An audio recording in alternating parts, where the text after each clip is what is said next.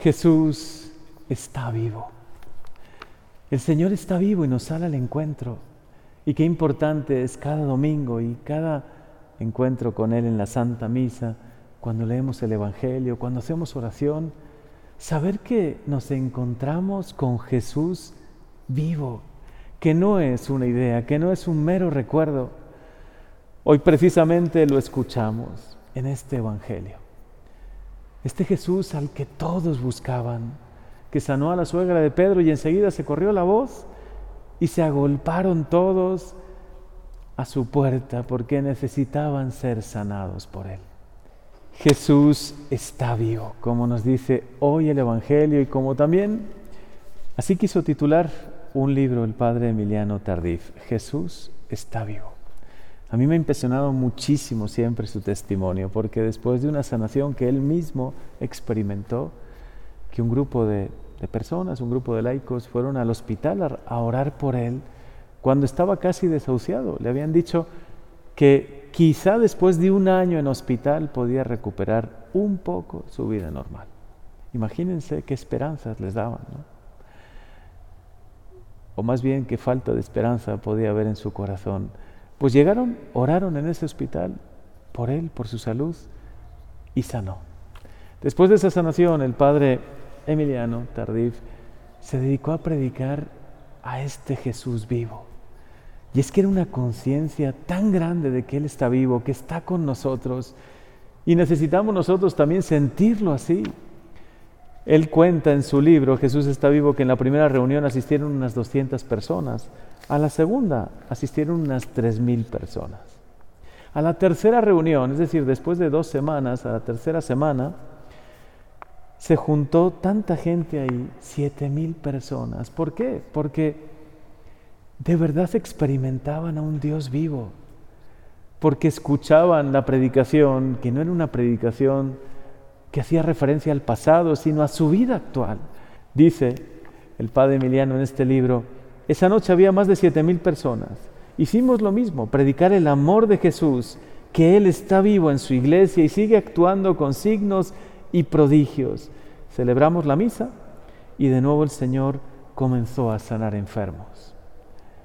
El mismo Jesús que hace 20 siglos, un poco más de 20 siglos, sanaba ahí a la puerta de esa casa de Pedro, de Simón Pedro, después de sanar a la suegra, ¿a cuántos sanó esa tarde en Cafarnaúm? Ese mismo Jesús hoy sigue actuando, hoy sigue sanando. Y necesitamos nosotros pedirle al Señor que mi fe sea viva, Señor. Que en este tiempo también difícil de pandemia, yo reavive mi fe. Que pueda encontrarme contigo vivo pero para eso tienes que ir practicando la fe, hacerla viva cada día, cada mañana, Señor, creo en ti, confío en ti. Cuando tomes el Evangelio y leas estos pasajes, que sepas que ese mismo Jesús está vivo y está en tu vida, sale a tu encuentro. Llena de pensamientos positivos tu corazón, tu mente. Llena de pensamientos positivos tu vida es decir, de pensamientos llenos de fe. Porque así, como la desesperanza se contagia un poco, ¿no? Si estás cerca de personas que están desanimadas, desalentadas, pues poco a poco te contagian de ese desánimo, de ese desaliento. Si estás al lado de personas que continuamente hablan de cosas positivas, que te dicen, de verdad Jesús está vivo, es que lo he encontrado hoy en la oración, me encontré con Él, aunque sea por medio de esta misa virtual, el Señor me habló en su palabra, he experimentado su gozo, su paz. Piensa siempre positivo. Recuerdo que en una de las calles de Santiago de Chile, cuando estuve por ahí, encontré un espectacular que me sorprendió. Era una mano así en signo de señal positiva y decía solo, piensa positivo. Y es verdad, ¿cómo va a cambiar nuestra vida si pensamos en positivo? Si deseamos lo positivo, si continuamente tenemos cosas buenas en nuestro corazón, si sabemos que quien puede realizar esas promesas es Dios y Dios de verdad las va a cumplir. escuché una frase en inglés que me dejó pensando, empty out the negative.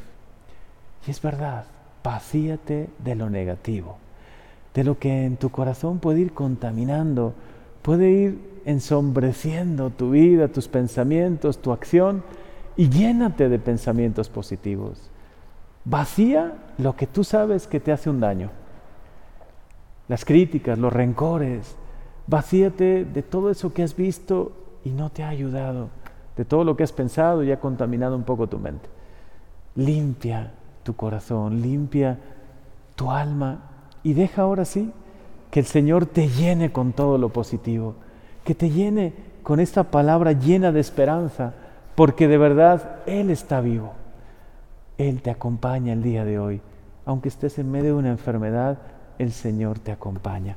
Aunque tengas que tomar decisiones difíciles en tu vida y justamente en esos momentos es cuando más el Señor quiere estar cerca de ti.